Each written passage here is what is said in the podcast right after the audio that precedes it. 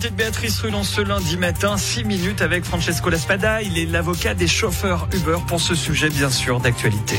Bonjour Francesco Laspada. Bonjour. Merci d'être sur Radio Lac ce matin.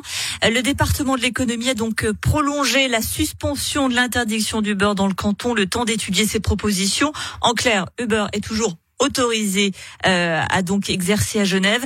Euh, J'ai envie de vous dire tout ça pour ça. Effectivement, ça fait quatre mois qu'on discute, qu'on essaie de trouver des solutions. Euh, pendant ces quatre mois, mes clients ont des difficultés à payer le loyer, ils ont des difficultés à payer le leasing de leur voiture, ils ont des difficultés à payer les mensualités de, location de leur voiture. Euh, c'est trop long. C'est trop long, surtout qu'au début, Initialement, Uber avait un délai jusqu'à fin juillet pour régulariser la situation. Aujourd'hui, on est bientôt à fin octobre et puis on a une nouvelle prolongation jusqu'à novembre, ce qui est beaucoup trop long pour euh, pour mes clients. J'ai envie de vous dire qu'est-ce qui nous empêche de penser qu'il y aura une prolongation jusqu'à fin décembre, janvier, février, mars et ainsi de suite? Euh, on n'est pas à l'abri d'avoir des nouvelles prolongations dans ce dossier. Euh, maintenant, il faut savoir que ça fait déjà quatre mois qu'on est en train de travailler sur le dossier.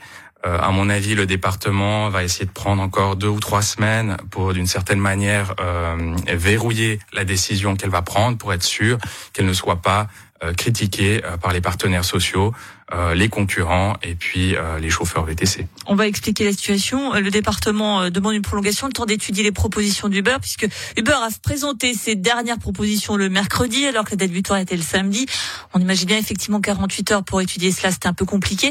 C'est un peu la technique d'Uber, ça, de donner au dernier moment pour se pour gagner du temps. Tout à fait. Euh, c'est la technique du beurre, c'est de ne rien donner euh, au début. Puis Ils ont le droit de faire ça, pardonnez-moi, je pose naïvement. C'est des techniques de négociation euh, qui sont très très dures. C'est-à-dire on ne donne rien, puis à la dernière minute on vient avec une proposition, puis on essaye de forcer les gens à signer cette proposition, euh, en les mettant dans une situation qui est très très difficile parce que les gens ont de la difficulté ensuite de sortir de ces discussions en disant finalement on a on n'a rien signé, parce qu'Uber dira si aucune proposition n'a été n'a été signée, c'est de la faute des partenaires sociaux ou de l'État. Donc c'est une stratégie du beurre de mettre dans une position inconfortable l'État et les partenaires sociaux. Et ça, en tout cas, mes, mes, mes clients l'ont bien compris. Et aujourd'hui, s'il y a quelqu'un qui est fautif dans cette affaire, c'est Uber. Mais justement, l'État, Fabienne Fischer, alors, je sais pas, je m'imagine, je rêve, je suis conseillère d'État. Je vois qu'il reste 48 heures avant ma date limite, que j'ai encore pas trop reçu les papiers. Je sais pas, je, je m'inquiète peut-être avant, en me disant, j'ai jamais réussi à étudier ça en 48 heures. Pardon, c'est un peu naïf, mais l'État attendait euh, gentiment jusqu'à vendredi soir d'avoir les dossiers. Ça semble fou. C'est c'est vrai. Je, je, pense que c'est dur à dire, mais je pense que l'État, euh, les partenaires sociaux, même les avocats, je pense, sont pas assez préparés à faire face à cette multinationale qui, elle, est habituée d'agir dans la sorte dans plusieurs pays. Pas euh, assez préparée ou incompétente? Non, non, pas incompétent. Je dirais pas assez préparée. Euh, il faut savoir que c'est une entreprise qui agit de la sorte dans plusieurs pays. Ils sont habitués, ils sont rodés. Quand ils viennent aux négociations, ils savent exactement où ils veulent en venir. Euh, pour nous, c'est un peu plus difficile. Euh, c'est un dossier, c'est une nouvelle technologie, c'est quelque chose de nouveau. Rien que pour rentrer dans le dossier, il faut plusieurs années.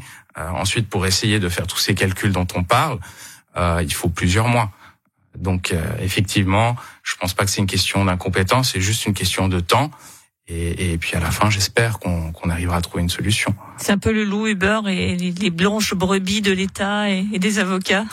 Alors pour une fois que je me retrouve vraiment dans un dossier où je me, je me sens du, du côté du bien, disons, euh, non, non, je pense que Uber, ils ont, ils ont mis euh, l'État, je vais dire même la société sur le fait accompli. Ils sont rentrés euh, dans notre pays, se sont installés sans être sûrs que leur système soit légal ou pas. Euh, leur modèle, il est clairement construit sur le fait qu'ils mettent toutes leurs charges euh, sur le dos des employés. Euh, Aujourd'hui, on leur demande de régulariser la situation. Pendant toutes ces années, ils ont bénéficié d'un certain avantage euh, vis-à-vis de, de, leurs concurrents. On leur demande juste de rééquilibrer euh, la balance c'est-à-dire de payer les arriérés de salaire et les frais professionnels. Il y avait quand même eu une proposition qui avait été faite.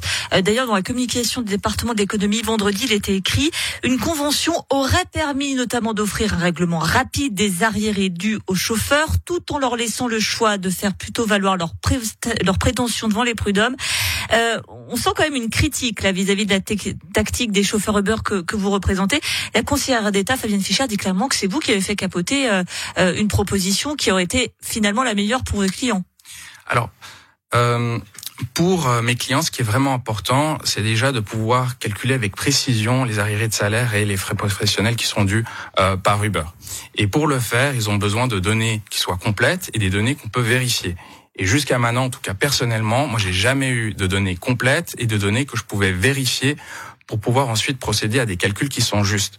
Si le but c'était juste d'avoir une enveloppe euh, qui permettent à Uber de continuer son activité sans savoir si cette enveloppe couvre les arriérés de salaire et les frais professionnels, c'est sûr que les chauffeurs n'en veulent pas. Eux, ce qu'ils veulent, c'est d'avoir des calculs qui soient justes et que la loi soit appliquée de manière normale euh, à leur égard. Pour terminer justement, euh, vous évoquez les chauffeurs, vos clients. Comment est-ce qu'ils ont pris cette prolongation de l'autorisation d'Uber d'exercer à Genève? Ils sont dépités. Ils sont dépités. Ils n'arrivent pas à comprendre comment on en arrive à là. Euh, la première décision qui a été rendue dans ce dossier en 2019 faisait interdiction à Uber de continuer à exercer jusqu'à régularisation de la situation. Le tribunal fédéral a confirmé cette décision et quelques jours après, on a un accord entre l'État et Uber, sans les partenaires sociaux, sans les avocats des chauffeurs, euh, faisant, euh, autorisant Uber à continuer euh, son activité jusqu'à régularisation. Quand on connaît Uber, on sait que pour discuter avec Uber, il faut créer un rapport de force. C'est-à-dire qu'on a besoin du blocage d'Uber et c'est le seul moment où vous allez recevoir dans les 24-48 heures les données qui vous permettent de faire les calculs et finalement euh, d'arriver à un accord qui soit convenable pour les chauffeurs. Donc vous exigez, vous demandez l'interdiction d'Uber à Genève? Aujourd'hui, je demande l'interdiction provisoire d'Uber jusqu'à ce qu'on ait toutes les données complètes, que ces données soient vérifiées et qu'on puisse procéder à des calculs. En tout cas, en ce qui me concerne, je n'ai jamais pu obtenir ces données, je n'ai jamais pu faire les vérifications. Aucun de mes clients, à ma connaissance, les partenaires sociaux n'ont pas pu le faire également. Donc c'est un élément qui est euh, indispensable pour pouvoir avoir un accord qui soit en tout cas convenable de la part des chauffeurs. Le maître Francesco Laspada, avocat des chauffeurs Uber, merci d'avoir été sur Radio Lac ce matin.